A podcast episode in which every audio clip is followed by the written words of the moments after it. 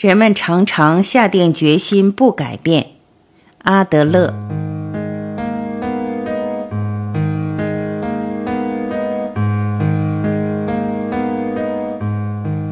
如果一味地关注过去的原因，企图仅仅靠原因去解释事物，那就会陷入决定论。阿德勒心理学考虑的不是过去的原因，而是现在的目的。本文选自《被讨厌的勇气：自我启发之父阿德勒的哲学课》。再怎么找原因，也没法改变一个人。青年，首先我要问问您：改变一事，人的确都期待改变，我是如此。随便问一个路人，恐怕也会得到相同的答案。但是为什么人家都期待改变呢？答案只有一个，那就是因为大家都无法改变。假若轻易就可以改变，那么人们就不会特意期待改变了。哲人，那么我要反过来问问你，为什么你会如此固执地主张人无法改变呢？青年，原因是这样的：我的朋友中有一位多年躲在自己的房间中闭门不出的男子，他很希望到外面去，如果可以的话，还想要像正常人一样拥有一份工作。他很想改变目前的自己，但他只要踏出房间一步，马上就会心悸不已，手脚发抖。这应该是一种神经症，即使想要改变，也无法改变。哲人，你的朋友并不是因为不安才无法走出去的，事情的顺序正好相反。我认为他是由于不想到外面去，所以才制造出不安情绪。青年，啊，哲人，也就是说，你的朋友是先有了不出去这个目的。之后才会为了达到这个目的而制造出不安或恐惧之类的情绪。阿德勒心理学把这叫做目的论。青年，您是在开玩笑吧？您说是他自己制造出不安或恐惧？那么，先生，也就是说，我的朋友在装病吗？哲人，不是装病。你朋友所感觉到的不安或恐惧是真实的，有时他可能还会被剧烈的头痛所折磨，或者被猛烈的腹痛所困扰。但是这些症状也是为了达到不出去这个目的而制造出来的。青年，绝对不可能，这种论调太不可思议了。哲人，不。这正是原因论和目的论的区别所在。你所说的全都是根据原因论而来的，但是如果我们一直依赖原因论，就会永远止步不前。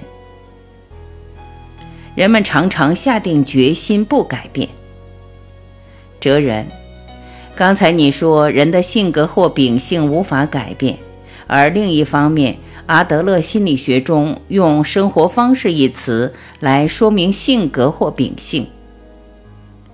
青年，生活方式。哲人，是的，人生中思考或行为的倾向。青年，思考或行为的倾向。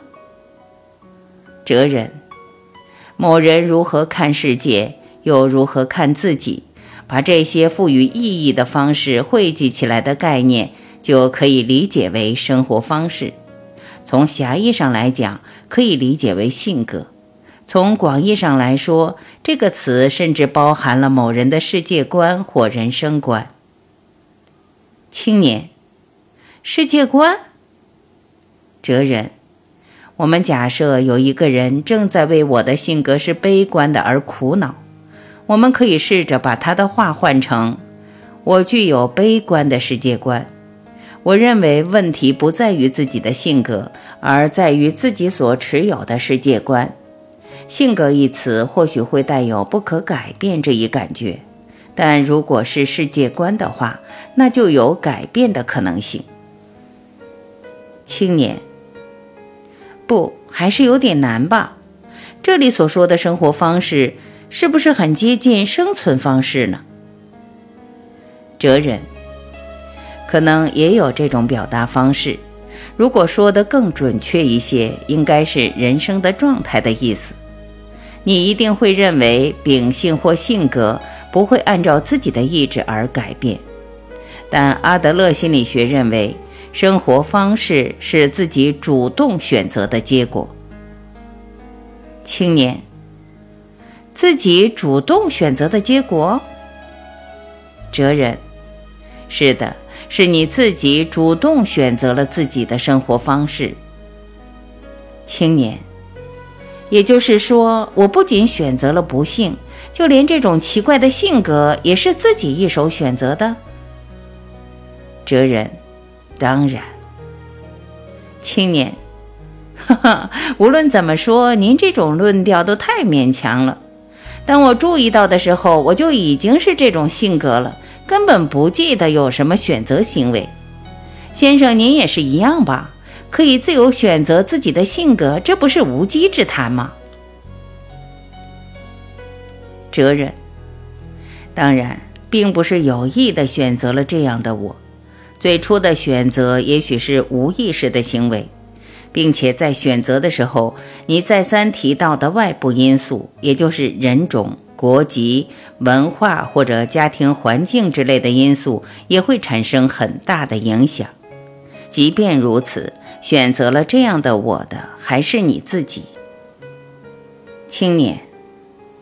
我不明白您的意思，到底什么时候做了选择呢？哲人，阿德勒心理学认为，大约是在十岁左右的时候。青年，那么退一百步，不，退两百步讲，假设十岁的我无意识地选择了那种生活方式。但是那又如何呢？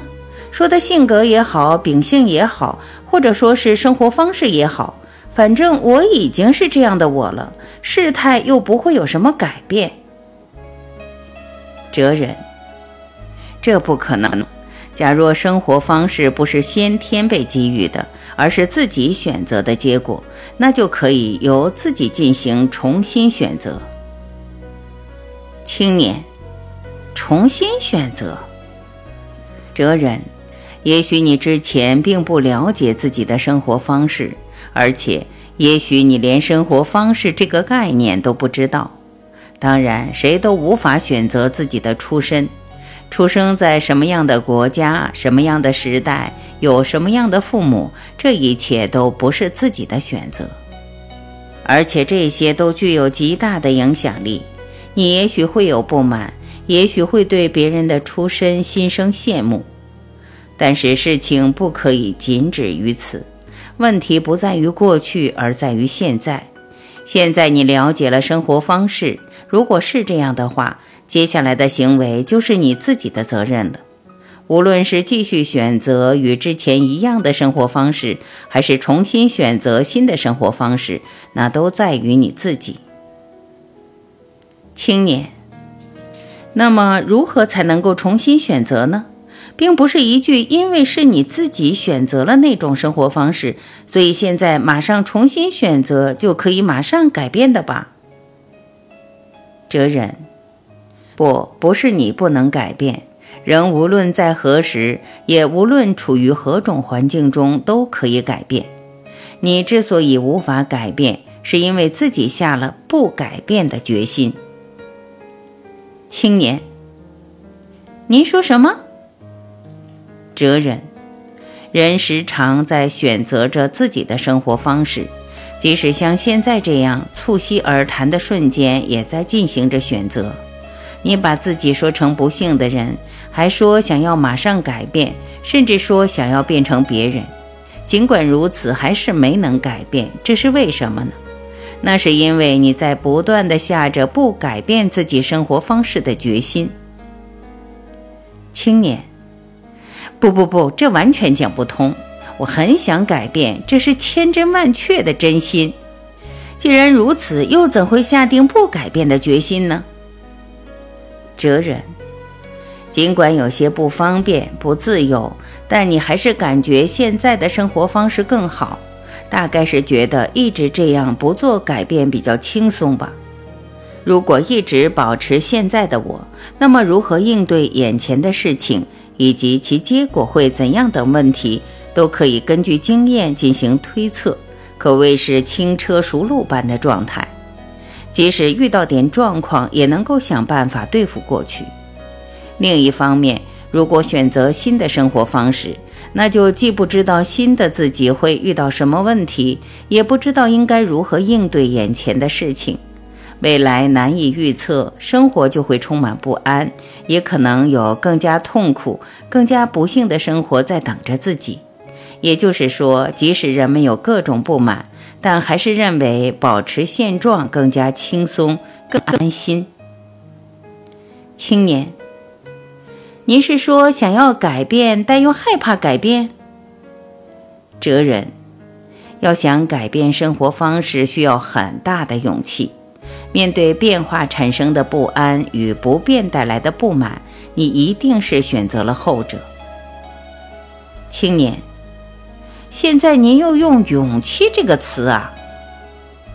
哲人，是的，阿德勒心理学就是勇气心理学。你之所以不幸，并不是因为过去或者环境，更不是因为能力不足，你只不过是缺乏勇气，可以说是缺乏获得幸福的勇气。